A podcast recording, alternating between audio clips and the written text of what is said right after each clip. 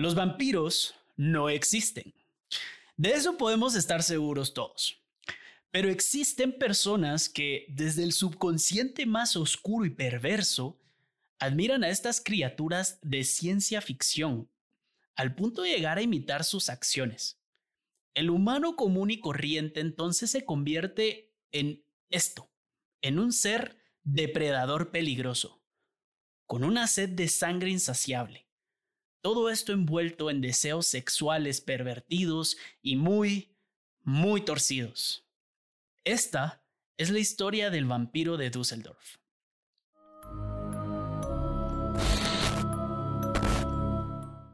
¿Qué tal amigos? Bienvenidos de nuevo a Escalofríos Podcast. Yo soy Canche y conmigo siempre está Wolf. Buenas noches Wolf, ¿cómo estás? ¿Qué onda, Canche? ¿Cómo te va vos? Yo feliz, siempre esperando con ansia los días lunes, iniciando el pie con buena información, con información que nos va a poner los pelos con escalofríos. vos. vos esperás el jueves, vos esperás el jueves porque el jueves grabamos nosotros. Eso es lo que pasa, el jueves grabamos nosotros. Pero, pero, los que nos van a escuchar los días lunes también lo están esperando con ansias. Entonces, por eso por la gente. me refería. Ajá, lo hacía por la gente, pero nosotros los jueves con ansias aunque de igual forma, los fines de semana, los días lunes, estamos listos preparando todo el material para poderlos entretener. Así que siempre es un placer que nos sigan escuchando. Claro, claro. Pues hoy, si se dan cuenta, en los últimos meses hemos tenido bastantes invitados y todos han sido, pues, desde comediantes, hemos tenido también eh, cinéfilos, hemos tenido de todo. Pero hoy les tenemos una sorpresa porque hoy es un episodio para recordar en Escalofríos Podcast, porque hoy tenemos a la primera invitada mujer. Bienvenida, Angélica. ¿Cómo estás? Buenas noches. Buenas noches, qué, qué gusto. Hola, Angélica. sí, qué bueno tenerte. un podcast de terror, de hecho, entonces. Pero ya habías estado en podcasts anteriores. Bueno, no, no de terror específicamente, he estado en literarios, he estado en motivacionales, he estado en... Ah, ok. La, he estado en las notas de voz de cuando están quejándose mis amigas de alguien que les hizo algo. es mi podcast favorito. De WhatsApp. pero qué buena idea para un podcast, un podcast sobre notas de voz. Qué, qué buena idea, la verdad. Eh, pero qué bueno tenerte, contarnos un poco sobre qué es lo que haces tú, contarles a nuestros oyentes. Aquí te escuchan eh, en su mayoría de México, también de Guatemala y de Estados Unidos. Así que contanos ah. qué haces, a qué te dedicas y tus redes sociales. Ok, ok. Entonces, hola, mucho gusto. Yo soy Angélica Quiñones. Eh, ¿Qué hago? Eh, generalmente decepciono a mis papás, no, eh, Como todos los que hacemos podcast. Es normal. Wow, wow, no, no, no, pero esto es especial. Yo soy licenciada en literatura, es, es, académica la decepción. Ok, ok. No, no, no, soy eh, licenciada en literatura, pero en realidad trabajo en sistemas de información y análisis de datos. Soy escritora, de hecho, este año sale mi segundo libro que es de narrativa, se titula El atentado del cuaderno negro, va a salir allá en Estados Unidos en Casasola Editores, que es una editorial para escritores latinoamericanos y chicanos y latinos en Estados Unidos. Y qué más, también soy comediante, estoy en el colectivo Comedia con Banquito, el más grande, el más diverso y el más bonito. Es que así rima. y, y, eso, también, también trabajo en un, en un, ¿cómo le vamos a decir? en un canal de YouTube que se llama La Ciudad de los Libros, que pues es para recomendaciones de libros y de lectura y todo, bastante diverso, ah, bastante interesante. Qué interesante. Entonces, pues hay, hay un poco de todo. Excepto dinero. Excepto dinero, claro. En eso compartimos todos. Creo que la decepción, o sea, tú podrás ser licenciada en literatura, yo soy politólogo, entonces tal vez a mí me odian, a ti tú los decepcionaste, pero a mí me odian. Wow, sí. politólogo en Latinoamérica creo que también es una, es una decepción también. Pero, pero bueno, qué bueno tenerte aquí y, qué bueno que ya estás y vamos a empezar con, con las historias. Hoy estás, ahorita estamos grabando jueves no, lunes serial. Este va a ser el episodio de lunes serial. Así que les tengo una historia bastante cruda. Esta es la típica advertencia que se tiene que hacer antes de comenzar. Eh, yo creo que es el primer episodio donde les voy a advertir que si ustedes tienen un estómago sensible y no quieren dañar su sensibilidad, valga la redundancia, y sentirse bien consigo mismos, déjenlo de escuchar aunque yo sé que van a querer seguir escuchando por pura curiosidad, pero, pero el tema de hoy va a estar muy bueno. Hoy vamos a hablar de nada más y nada menos que el vampiro de Düsseldorf. ya se imaginan más o menos. ¿Qué te imaginas, Wolf? Decime. Se me vino a la mente sangre, vos. Sangre, sangre de vampiro. Angélica, ¿qué te imaginas? Que brilla cuando le exponen al sol y que se enamora de chavitos de 15 años. Tú estás pensando en los Colen, en los Colen estás pensando. Pues acertaste con que le gustan las, las, las, niñas de 15 años. Con eso le acertaste, eso te puedo decir. Uh, que le brille la piel, no lo sé, pero ya, pero ya vamos a ver. Sí, sí, es que necesita, necesita, usar, necesita usar otro tipo de base. Sí, necesita usar otro tipo de base, eso sí. Pero eh, vamos a empezar con la historia. Entonces, es una historia dura, cruda, como les mencioné. De nuevo, que no digan que no se les advirtió, pero si, si son sensibles a cualquier detalle de sangre o de cosas así, pues mejor dejen de escuchar. Entonces, sin más preámbulo, comenzamos. Los vampiros no existen. De eso podemos estar seguros todos. Pero existen personas que desde el subconsciente más oscuro y perverso admiran a estas criaturas de ciencia ficción, al punto de llegar a imitar sus acciones. El humano común y corriente entonces se convierte en esto, en un ser depredador peligroso, con una sed de sangre insaciable, todo esto envuelto en deseos sexuales pervertidos y muy, muy torcidos. Esta es la historia del vampiro de Düsseldorf. En 1930, y ya detenido por la policía, Peter Kürten Perdonen mi alemán en todas las pronunciaciones de lugares y nombres. Por favor, perdónenlo. El francés todavía lo dominaba, pero el alemán sí, cero puntos. Peter Kürten, o lo vamos a llamar nosotros Peter, confesaría que su primer crimen lo habría cometido en 1899, cuando tenía tan solo 16 años de edad. Pues según su confesión, él habría enamorado a una chica de 18 en un bar y la habría convencido de que lo acompañara al Hofgarten, que resulta que es un parque grande en la ciudad de Múnich. Ya ahí, Peter asegura que ambos decidieron tener relaciones sexuales, y a la mitad del acto, Peter habría comenzado a ahorcar fuertemente a la chica, hasta matarla. Sin embargo, Peter nunca pudo mostrar evidencia de esto, su confesión fue desestimada y se llegó a la conclusión que lo más probable era que la víctima hubiese podido escapar al ataque, porque no había ningún cuerpo. Él nunca pudo señalar un cuerpo. Pero en la confesión, Peter dejó una interesante declaración. Él dijo, fue cuando la estaba ahorcando, mientras sus ojos se cerraban y su garganta sacaba lo último que tenía de aire, que llegué al paraíso refiriéndose a que tuvo un orgasmo. ¿Qué va, ¿Cómo te va pareciendo el caso, Angélica? Bueno, eso es lo que pasa cuando van a hacer un poco de BDSM y ponen la palabra de seguridad en alemán. No lo hagan, no lo Puede hagan. Ser, es cierto. disculpa, pero disculpa.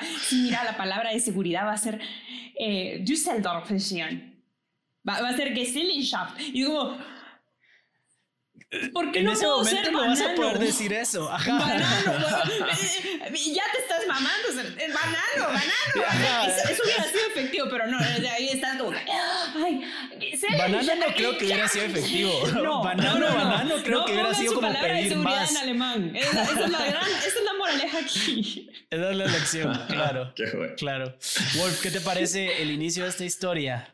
No, pues la verdad que creo que empieza a impactar, mano, porque. O sea. Él tenía 16. sí, o sea, a su corta edad, o sea. Le gustaba. Como queriendo experimentar y decir, bueno, me gustan mayores y bueno, voy a probar a ver qué se siente. Y las voy a ahorcar y pues solo quiero ver los ojos y termino.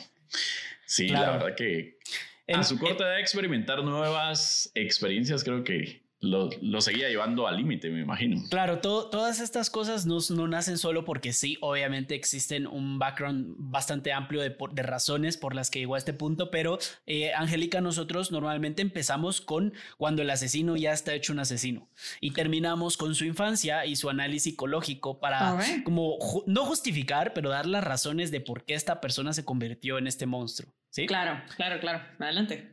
Entonces seguimos. Su experiencia en el ejército. En 1899, Peter fue arrestado por cometer varios robos y asaltos. Además, en su juicio luego se le atribuyó un intento de asesinato con arma de fuego a una joven de 20 años. En 1900 fue juzgado y sentenciado a cuatro años de cárcel. En 1904, y luego de cumplir su condena, fue reclutado por el ejército imperial alemán. Lo enviaron a la ciudad de Metz, en Lorraine, ciudad que en estos años era propiedad de la Alemania imperial y que hoy en día es parte de Francia en la región de Alsacia. Dato curioso de geográfico para los que no lo sepan, que yo tampoco lo sabía. No duró mucho en el ejército, ya que luego de dos meses decidió abandonar su cargo y desertar. Inmediatamente se dedicó a ocasionar desastres en las calles. Uno de sus pasatiempos más recurrentes era el comenzar incendios. Se convirtió en un pirómano. Le gustaba comenzar pequeños incendios en basureros y otros lugares de las calles para luego observarlos a distancia mientras las autoridades corrían a apagarlos. Luego confesaría haber provocado alrededor de 24 incendios públicos. También confesó que lo hacía porque le excitaba ver arder las cosas y esperaba quemar a vagabundos y verlos morir. A esto le sumaron varios cargos por robo y en 1905 lo volvieron a arrestar cumplió una condena de ocho años y en 1913 fue liberado de nuevo. A intento de asesinato le sumamos pirómano y, e, intento de asesinar vagabundos. Cero corazón, cero corazón. Cabal. Y cada vez que salía de la cárcel salía así como, ay, ahora me voy a dedicar a esto. Ahora. Y sí, nos damos cuenta del sistema, del sistema judicial y y machista que se vivía, en donde el hombre era mejor que estuviera afuera trabajando o siendo soldado que en la cárcel, ¿verdad? Es, es, es pues, perspectiva. Vos, pero... vos sí, em, y empezó un 7 de diciembre con los primeros incendios, ¿no? Solo faltaba que sí, Solo faltaba. Solo faltaba. El día, el día, antes de la celebración de la Sagrada Concepción. Entonces, si, si lo queremos así, todavía ver así mega supersticioso, es el día antes de que existiera la concepción del Mesías. Entonces, todavía podían surgir los demonios. Que es básicamente por lo que tenemos la quema del diablo en Guatemala, así que. Básicamente por lo que la tenemos. Eh, es interesante, yo no sé si la tienen en otros países de Latinoamérica, eh, la quema del diablo. Si la tienen, escríbanos, porque la verdad es que yo no sé hasta dónde llega esa tradición o de dónde viene, porque no dudo que sea 100% guatemalteca como todo lo demás en el país. Claro, y para los que nos escuchan fuera de Guate, pues ese día, el 7 de diciembre acá, por lo regular, algunas familias eh, recolectan basura o sacan toda la basura a quemarla en las calles, o bien pues van a los barrancos a traer leña o a traer madera o algunos palos o algo para hacer como esas. Hacen piñatas también. Entonces, para los que no son guatemaltecos, les estamos explicando el 7 de diciembre la quema del diablo.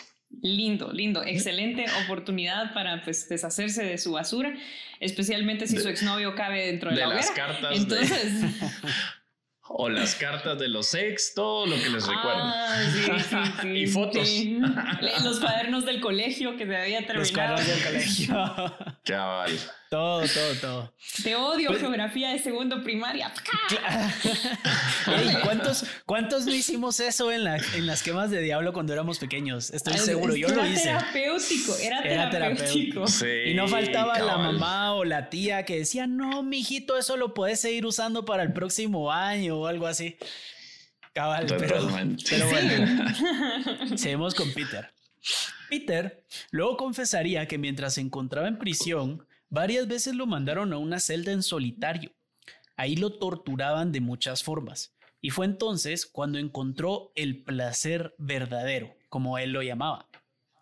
Cuenta que mientras lo torturaban, él se excitaba y sus sueños húmedos se basaban en quemar y torturar a la sociedad. El mismo Peter confesó, Cierro los ojos, pienso en torturar y quemar a la sociedad y encuentro placer. Creo que es lo mismo que sentiría cualquier hombre cuando imagina a una mujer desnuda. A veces llego a eyacular cuando lo pienso. Ya se nos está poniendo un poquito más loco. El factor de la cárcel no hizo nada bien para nuestro, nuestro pirómano. Eh, pero bueno, el primer asesinato registrado y confirmado que Peter cometió ocurrió el 25 de mayo de 1913. Peter había entrado a robar a una casa cuando se topó con Christine Klein, una niña de nueve años dormida en su cama. Casi al instante y sin pensarlo dos veces, dejó lo que llevaba y se balanceó sobre la pequeña. La estranguló y luego le cortó la garganta haciéndole dos cortes, con un pequeño cuchillo que llevaba en el bolsillo. Luego, y viene la parte, eh, el trave psicológico que él tenía, aparte de todo esto, luego eyaculó mientras escuchaba la sangre salir del cuerpo de la chica. En ningún momento la viola, en ningún momento la viola. Simplemente él explica que el, acto violento y el escuchar la sangre salir del cuerpo era lo que lo excitaba. Y eso era lo que hacía que, sintiera el placer. Y hasta lo calientito de la sangre, vos, así como que. Todo, supongo yo que toda la experiencia y todo lo que veía, escuchaba y olía, lo sé. Pero lo interesante es que no, no necesitaba, eh, digamos, practicar, digamos, el sexo, no tenía que estar eh, teniendo relaciones sexuales para poder venirse. El tipo realmente lo que lo excitaba era la violencia y no las relaciones sexuales. Mm. Sí, sí, eso es un poquito como la perspectiva freudiana de cómo funciona el deseo sexual. No tiene absolutamente nada que ver con órganos genitales, sino, exactamente, sino con la idea de lo que nosotros empezamos a asociar con una zona de comodidad y conocimiento.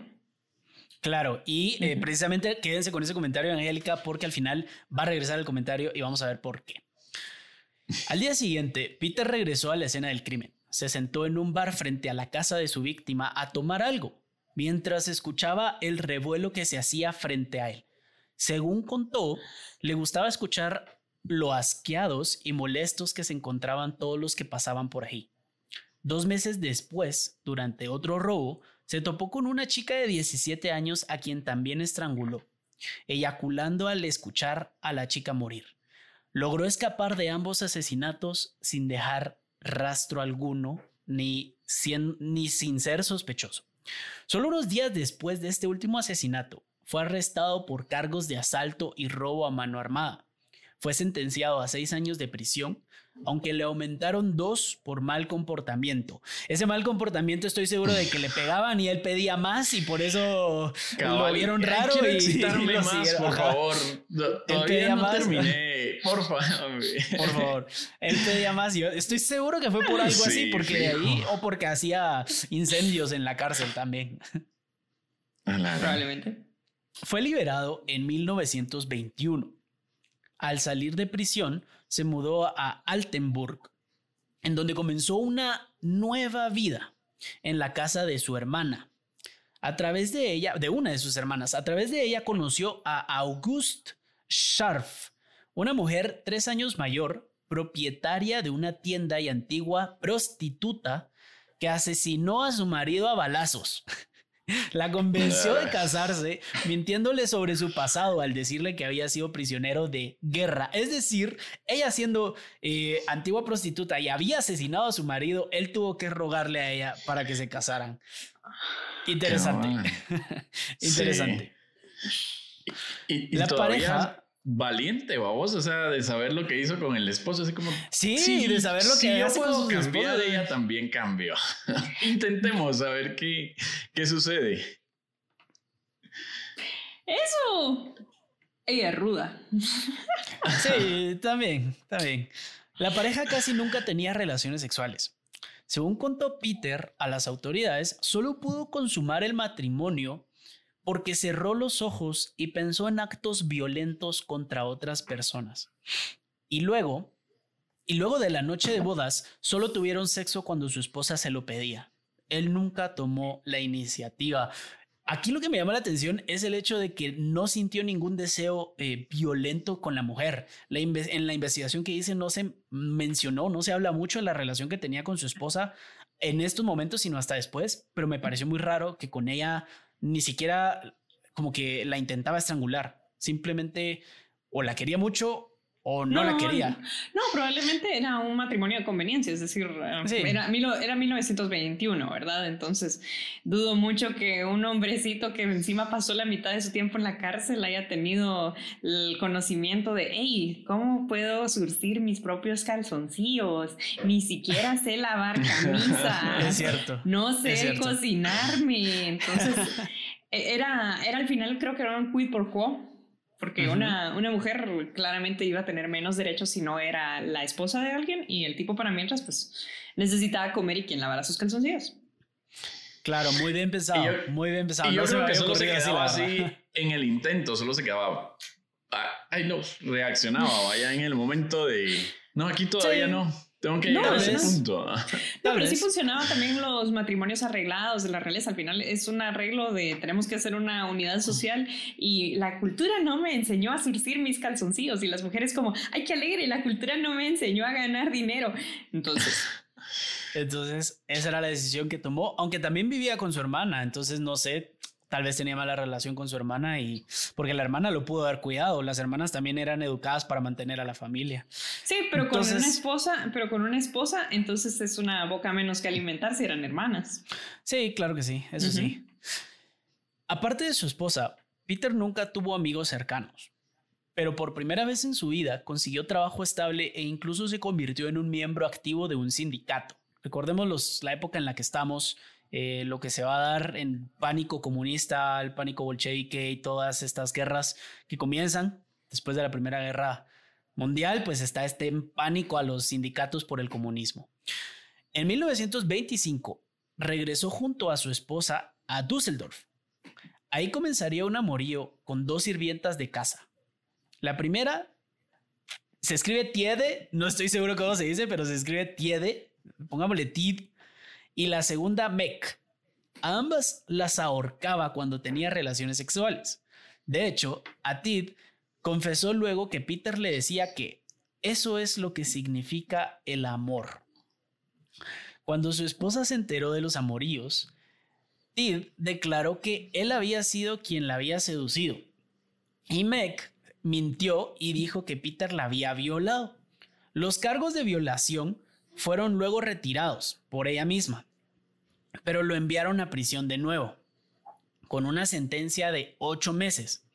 Seis meses después, saldría temprano de la cárcel con la promesa de que nunca volvería a Düsseldorf, pero en ningún momento se divorció de su esposa, ni la esposa de él.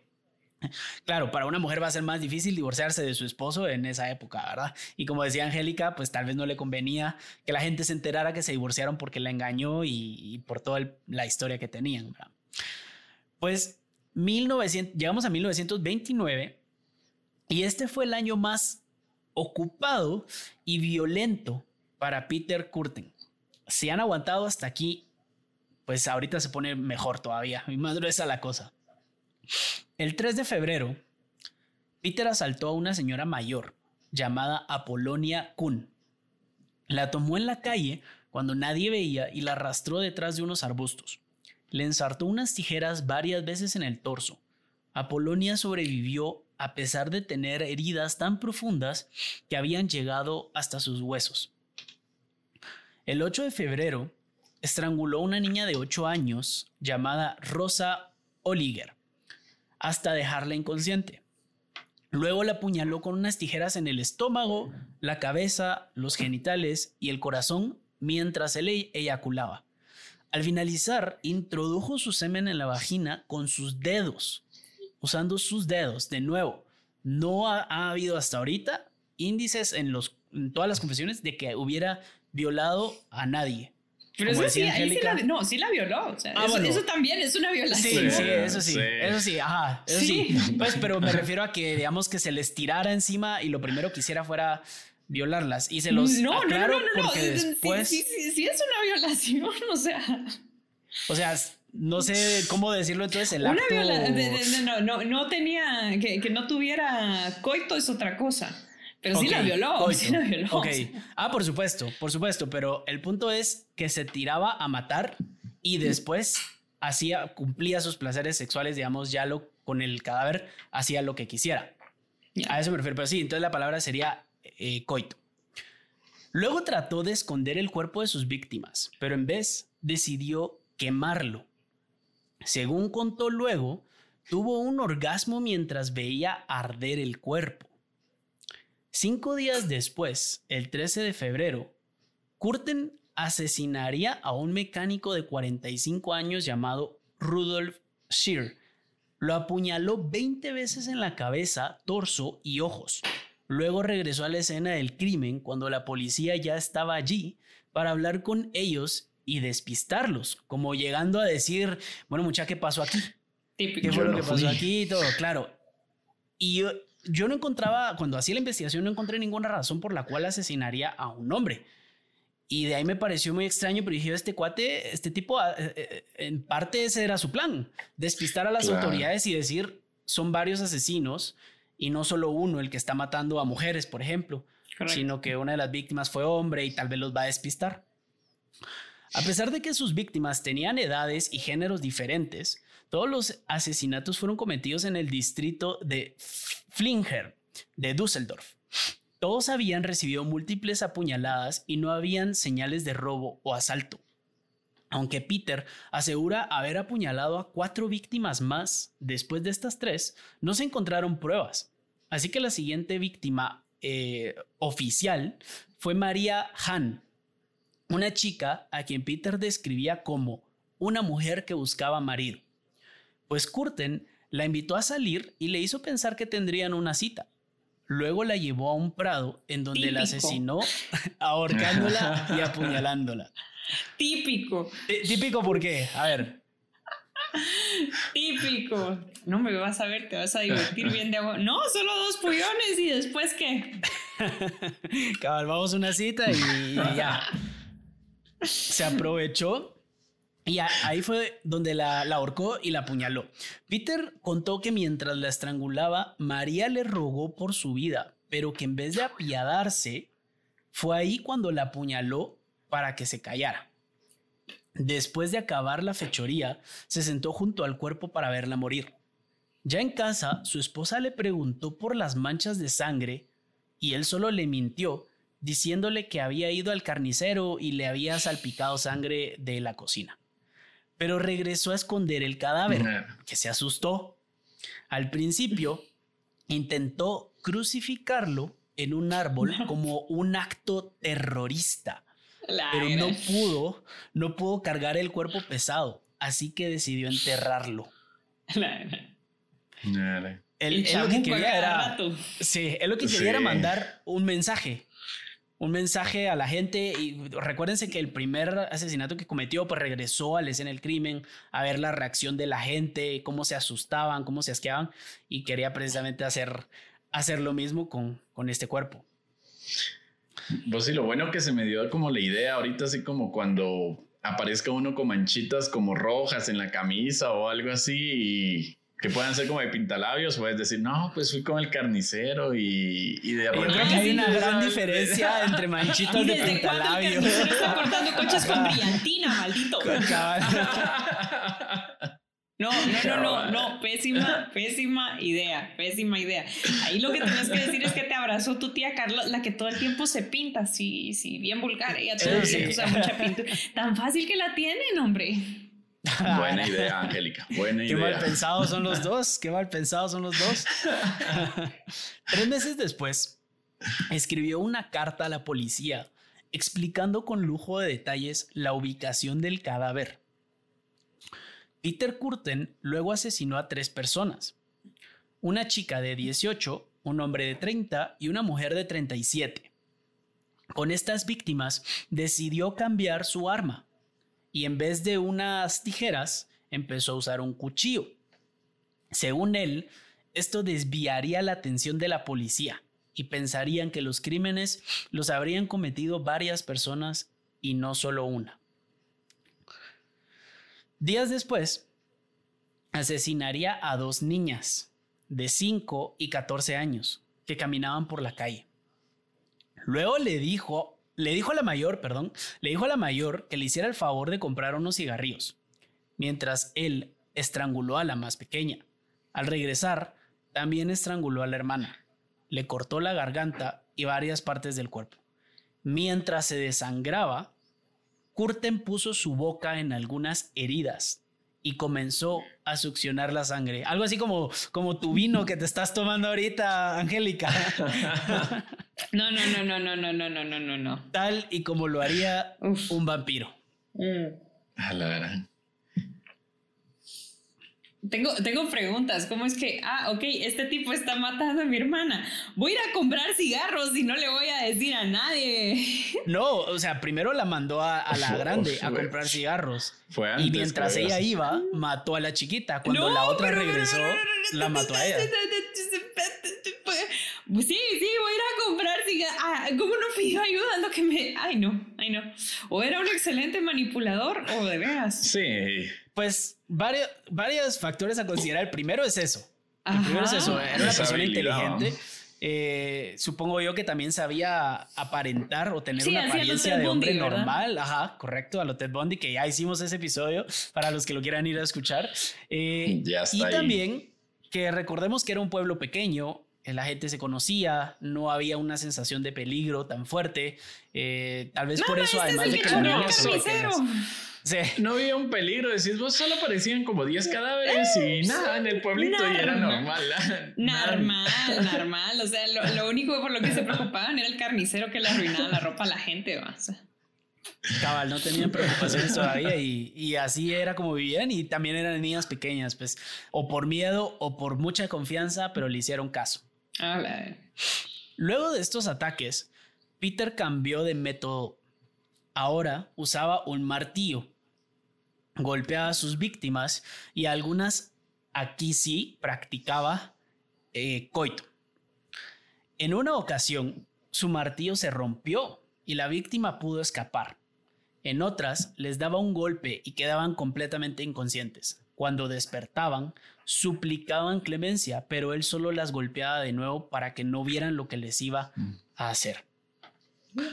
Para el final de 1929, ya había sido un año bastante ocupado para eh, nuestro vampiro, la prensa ya había bautizado a este asesino como precisamente el vampiro de Düsseldorf. La prensa se había hecho eco de los ataques, las pistas y los detalles macabros de las escenas del crimen. Como hemos hablado en otros casos con Wolf, la prensa siempre, siempre complica la resolución del caso. Siempre. Y aquí no fue la excepción.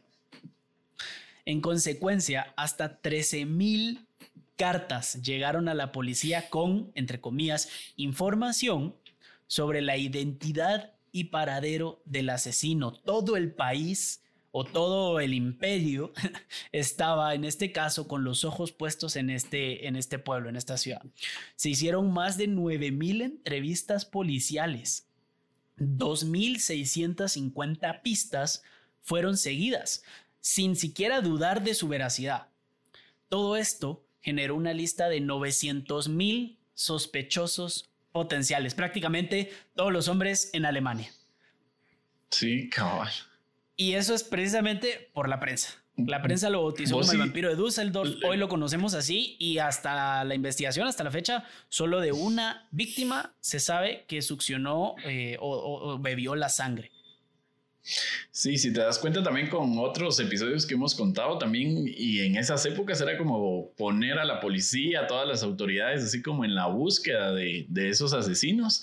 Mientras ahora en la actualidad un, asesinato ya van 10 y a dos policías y bien te va. Mientras en esa época como si el impacto y todo lo mediático también que le daban era como que... O muchas veces lo que hablábamos que también hasta que tocaban alguna víctima de alguien, alguien pudiente de la época era que mucha y se van todos, ¿ah? Sí, sí, eso te iba a decir. De hecho, eh, investigué un poco a las víctimas, pero ninguna tenía como algún papá en algún puesto militar o, familia importante.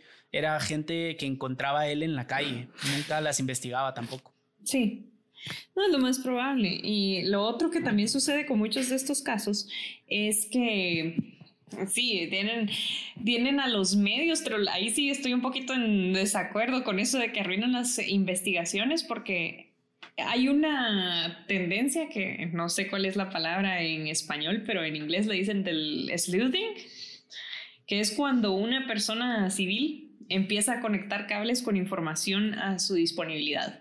Entonces, eh, precisamente, artículos periodísticos, van a buscar a bibliotecas, van a visitar las escenas del crimen como para ver cosas como, ok, la persona esta tuvo que haberse ubicado acá para disparar o para que no, no la vieran y todo. Y muchas veces se han resuelto crímenes y se han resuelto casos precisamente por ese trabajo de las personas de entrar y utilizar su propio ingenio y su propio análisis para saber. Entonces, no. No le doy tan duro. Claro, digamos, yo te digo, si pones esos casos a la par de todos en los que no se han resuelto porque toda la gente se mete, también te digo yo, ese número se queda muy pequeño. Probablemente. Probablemente, cabal. Y eh, sí, tal vez ayuda bastante el hecho de que toda la ciudad esté en alerta, por ejemplo, gracias a los medios, pero también lo que interfiere tal vez no es tanto la alerta y la comunicación, sino los intereses detrás. Exacto. Porque el hecho de llamarle vampiro después de unos detalles, exagerar las muertes, exagerar las pistas y todo, lo que hace es que siembra el pánico, eh, lo hace más difícil de encontrar, tal vez el asesino huye. O eh, bien lo vuelve como una, un receptáculo para la gente que iba a cometer otro tipo de crímenes. Entonces se ah, los ah, bueno, eso no a eso no iba. Entonces, muy buen comentario, no iba a eso. A lo que iba era, o lo vuelve atractivo para el asesino, como ya lo ah, vimos con el asesino del zodiaco. Se vuelve una forma de reconocimiento, que es precisamente porque eso es. Ajá, el BTK ahí en Estados Unidos, precisamente ese fue su chiste, que empezó a molestar a la policía al punto de que un día llegó y se entregó porque ya, ya no era chistoso que no lo encontraran. Entonces, sí, es, es una forma de validación pública y de reconocimiento bastante enfermo que pues otras personas simplemente suben su rutina de CrossFit al Instagram. sí, ah, buenísimo, buenísimo. Por cada crossfitero ridículo en Instagram es que tenemos un asesino serial menos. Ese, ese es Wolf subiendo sus rutinas de ejercicios ahí en su apartamento. de una vez lo quemaste, lo quemaste. No, no. Llevo, llevo toda la pandemia sin hacer ejercicio. No, pero si lo vieras antes también, subiendo videos de stories todos los días haciendo ejercicio. Lo quemaste, lo quemaste. no, no, no, no, yo lo decía porque tengo un primo que también empezó ah. a subir. Sí, sí, sí, mi primo Fernandito, que no, tengo pánico de quemarlo porque me cae mal, pero Saludos, Fernando. espero nos estés escuchando. Sube sus stories y todo. Y, creo que sí necesita dejar de fumar porque a cada rato se. Como que ya lo, ya lo tiene que venir a recoger el vampiro, la verdad. no, sí. Qué risa. Ibas a decir algo, Wolf, perdón. Ya hasta se me fue, creo yo, de... ya, estaba eliminando todas mis historias ahorita. Todas sus fotos de Instagram, sí. No, y estoy seguro que muchos se sintieron identificados con ese comentario ahorita de los que nos están escuchando. Ya Pero está bien que hagan ejercicio. Nadie dice que sea malo. Entonces. No, nadie dice que sea malo. nadie dice que sea malo. Sí, sí.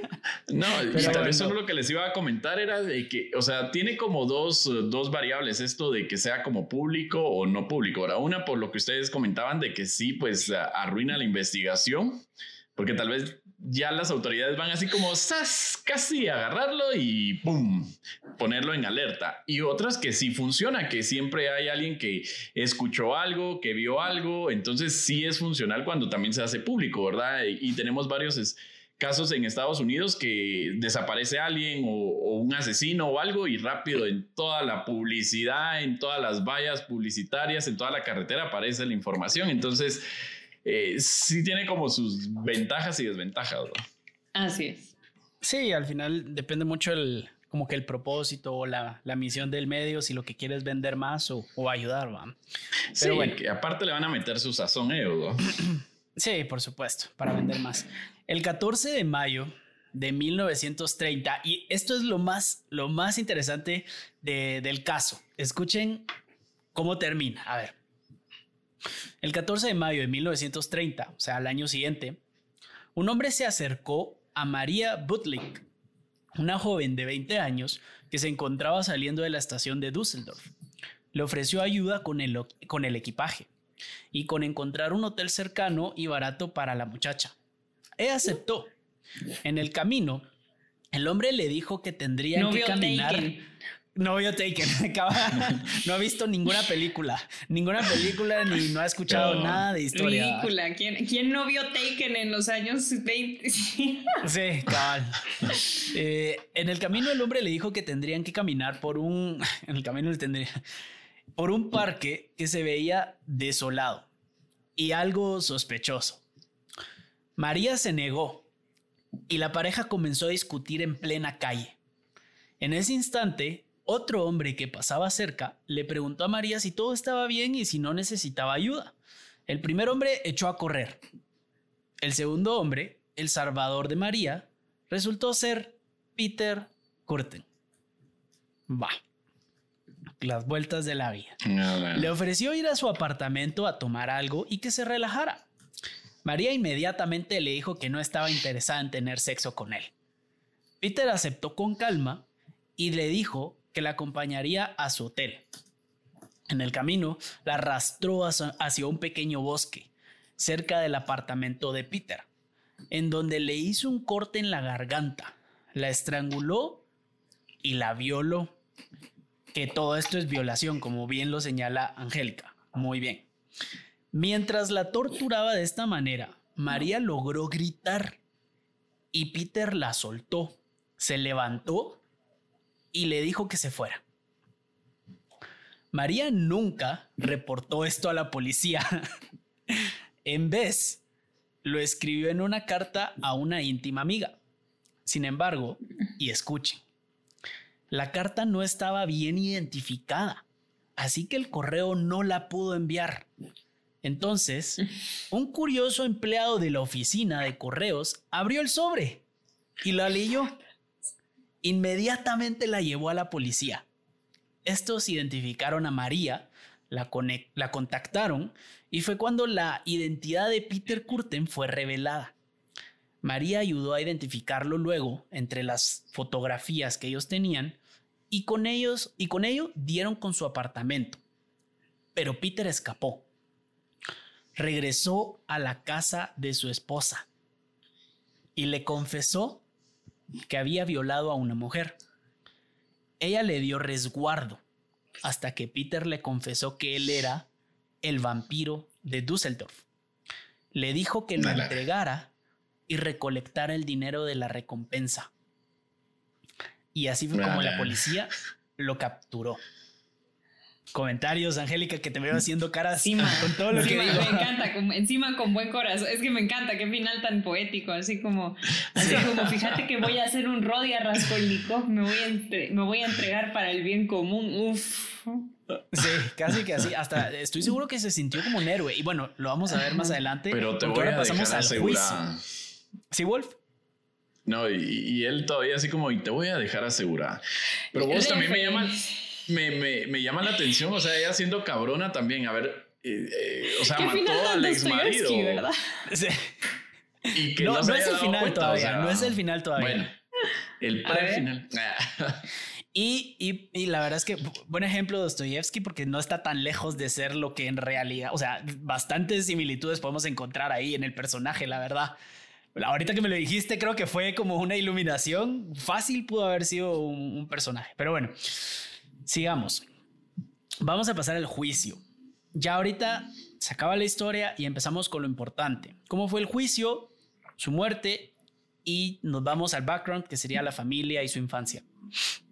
El juicio del vampiro de Düsseldorf duró 10 días. El 22 de julio dictaron sentencia declarándolo culpable de 9 cargos por homicidios, 13 por intento de homicidio y otros por robo. Fue sentenciado a muerte en la guillotina. Para que vean, eso sí fue un dato muy interesante para mí, ver que la guillotina todavía eh, la usaron en este, en este caso. Yo recordaba que la habían usado por última vez, tal vez solo en Francia, en no sé qué año, pero... En Francia se dejó de usar la guillotina cuando salió la primera, incluso un año después de que ya había salido la primera película de Star Wars. Wow. 1977. Buen dato. Em, el primero de julio de 1931, Kurten fue guillotinado. Su última comida fue un Wiener Schnitzel, mm. una, una botella de vino blanco y patatas fritas. Para los que no sepan qué es una Wiener Schnitzel, según las fotos que vi, es como una milanesa, ¿no? Sí. Es precisamente una milanesa. Es una costilla de cerdo empanizada y frita. Delicioso. Ah, ok. Una milanesa de cerdo. Eh, Curten devoró todo y pidió que le volvieran a servir. y así lo hicieron. Y así lo hicieron. le sirvieron una segunda vez. Mientras caminaba la guillotina, a su lado iban el psicólogo de la prisión, el psiquiatra de la prisión, perdón, y un sacerdote. Antes que pusieran su cabeza en posición, volteó a ver al psiquiatra y le preguntó, Dígame, doctor, después de cortarme la cabeza, ¿todavía podré escuchar, aunque sea por un momento, el sonido de mi propia sangre derramándose sobre mi cuello?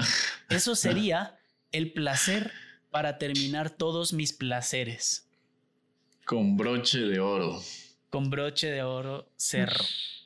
¿Qué les pareció esta pequeña historia del vampiro de Dulceldorf, Angélica? La madre.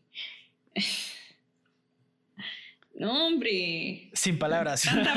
Tanta, mara, que se hubiera salvado, se hubiera encontrado el TikTok para perder su tiempo, hombre. Sí. si se hubiera metido a hacer CrossFit. Ajá.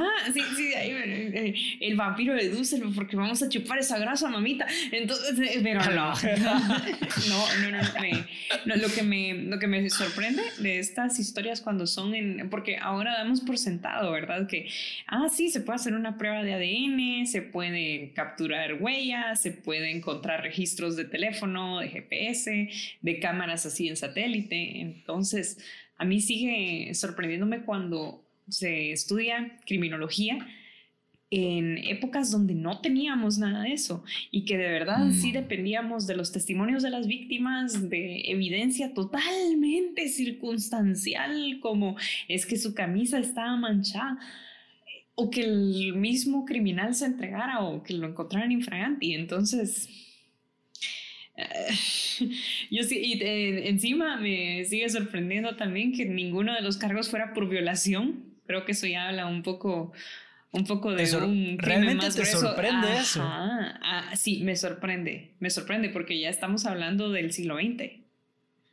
Entonces, es decir, ah. yo, yo, yo, hubiera entendido que violación no existiera en el siglo XVI o XV, pero que en el siglo XX no fuera causa para, para esto, especialmente... No, causa podría ser, pero que se juzgara realmente por eso, Ajá. eso es no, lo que no, no, por eso creo que no fuera un crimen tipificado, sí, sí, sí, fue como que, wow, o sea...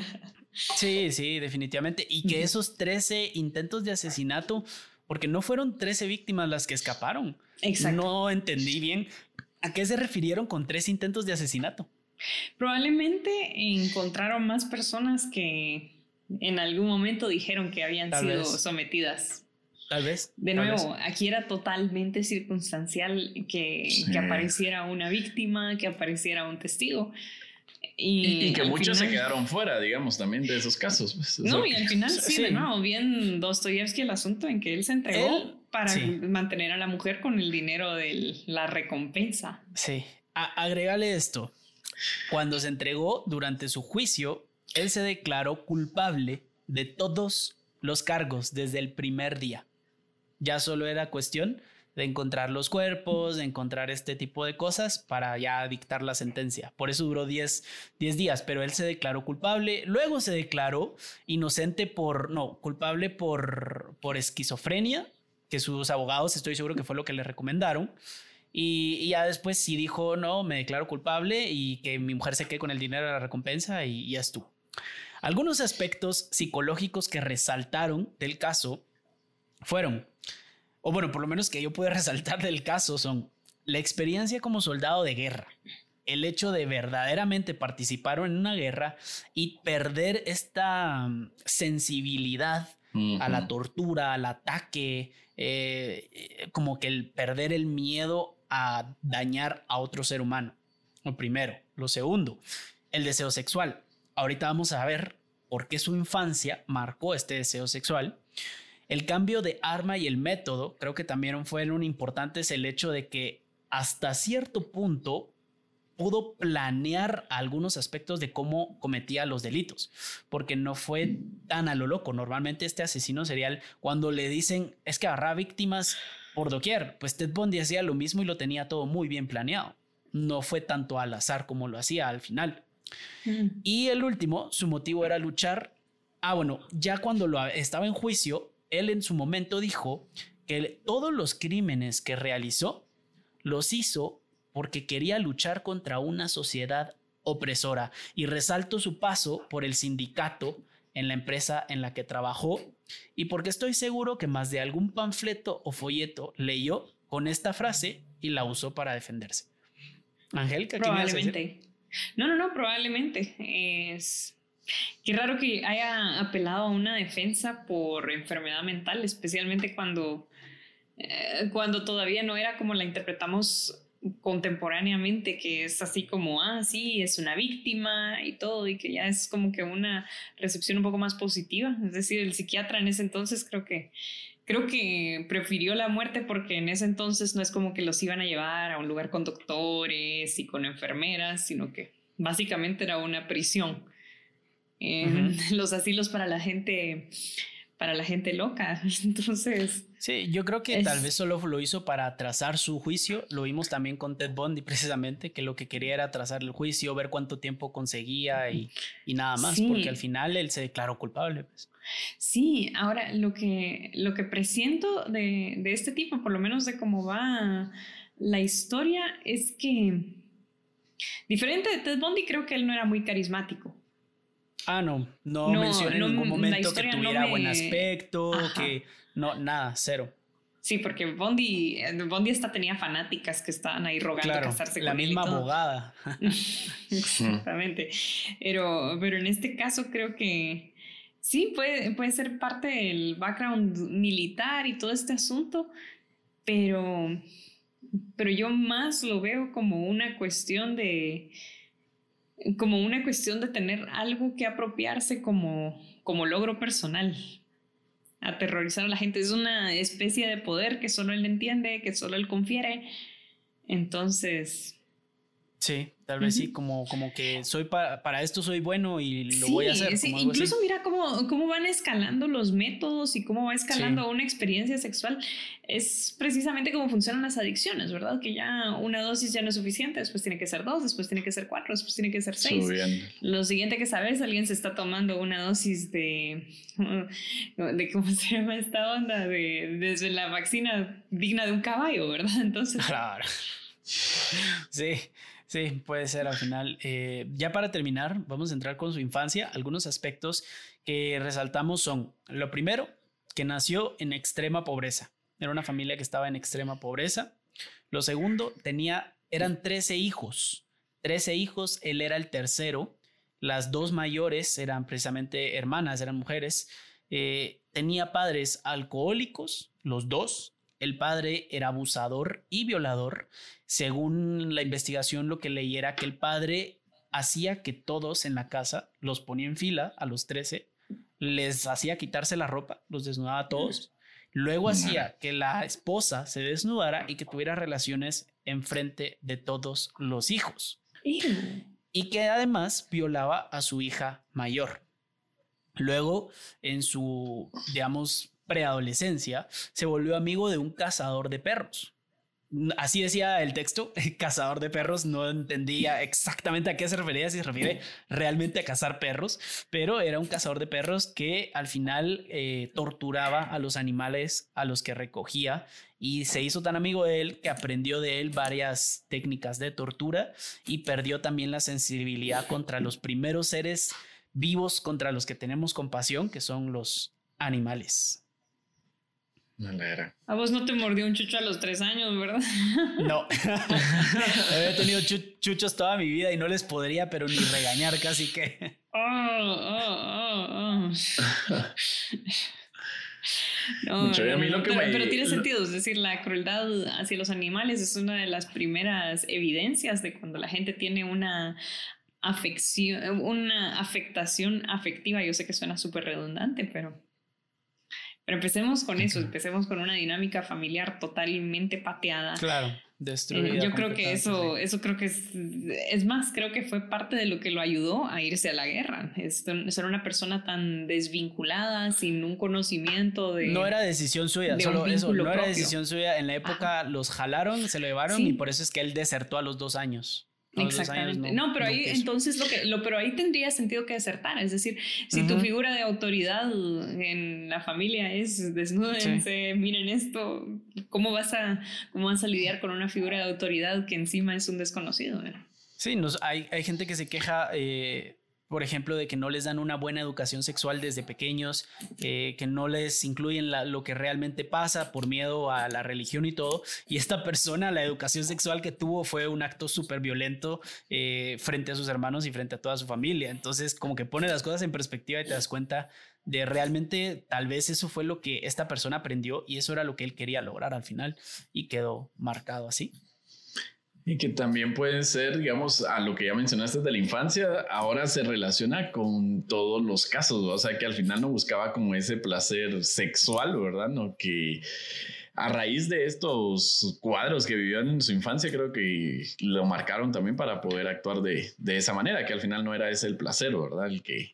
Lo otro que me llama la atención acá es el papel de la esposa, o sea, cómo no se dio cuenta de algunas acciones y lo que hemos visto en otros casos que hemos contado de asesinos en serie es que las vuelven como en una cómplice más, o sea que las esposas son las que, a ver, hoy te voy a seleccionar yo la víctima y vamos por esta, ¿verdad? O sea, siempre tienen como esa habilidad de también poder este, involucrar y hacer la cómplice. Y acá pues no sucedió esto, ¿verdad? Y la esposa pues no se dio cuenta. No, hasta cuando ya porque no había un vínculo emocional, o sea, al final era de conveniencia. Ella le surcía los calzoncillos, le servía el schnitzel. El schnitzel, así, así como desaparece y ya. No se Exacto, pero yo siento que más cuando, cuando está ese caso de que les ayudan a escoger las víctimas es porque sí hay un vínculo emotivo. Y en este caso mm. creo que tenemos bastante evidencia de que era más un tema de conveniencia. Sí, sí, al final el tema, y así terminó, con tema de, dinero, pues lo que quería era cobrar su, su recompensa y ahí quedó. Pero bueno, espero que hasta de alguna manera te haya gustado o te pareció, te, te, haya parecido no, eh, interesante. no, no sé lo que dice el estado mental de alguien que uno diga, ah, sí, me gustó mucho. Me gustó, me gustó el caso. pues mira, ya, ya, me encantó. estás pasando el fin de semana, plan para esta noche, mi amor. te pasas llevando a las, ¿qué? 10 mil personas personas que nos han escuchado desde que comenzó el podcast y que han escuchado este tipo de historias y le siguen dando like. No, no, no, me encanta, me encanta. No, no, no, no, no, no, no, no, no. Vamos, vamos a regresar al hecho de que tienen aquí a una persona que pues a mí me encanta la literatura, pero la literatura que más me gusta es la que nos enseña las partes menos agradables y menos bonitas del ser humano. Porque al final es para... No, porque creo que la ficción es una buena forma de nosotros explorar la capacidad que tiene nuestra especie. Y eh, el, leer historias como estas, de hecho, desafían el hecho de, o sea, desafían dónde empieza la fantasía y dónde empieza lo que realmente somos capaces de hacer. Entonces, me gusta mucho que llevemos ese, ese juego.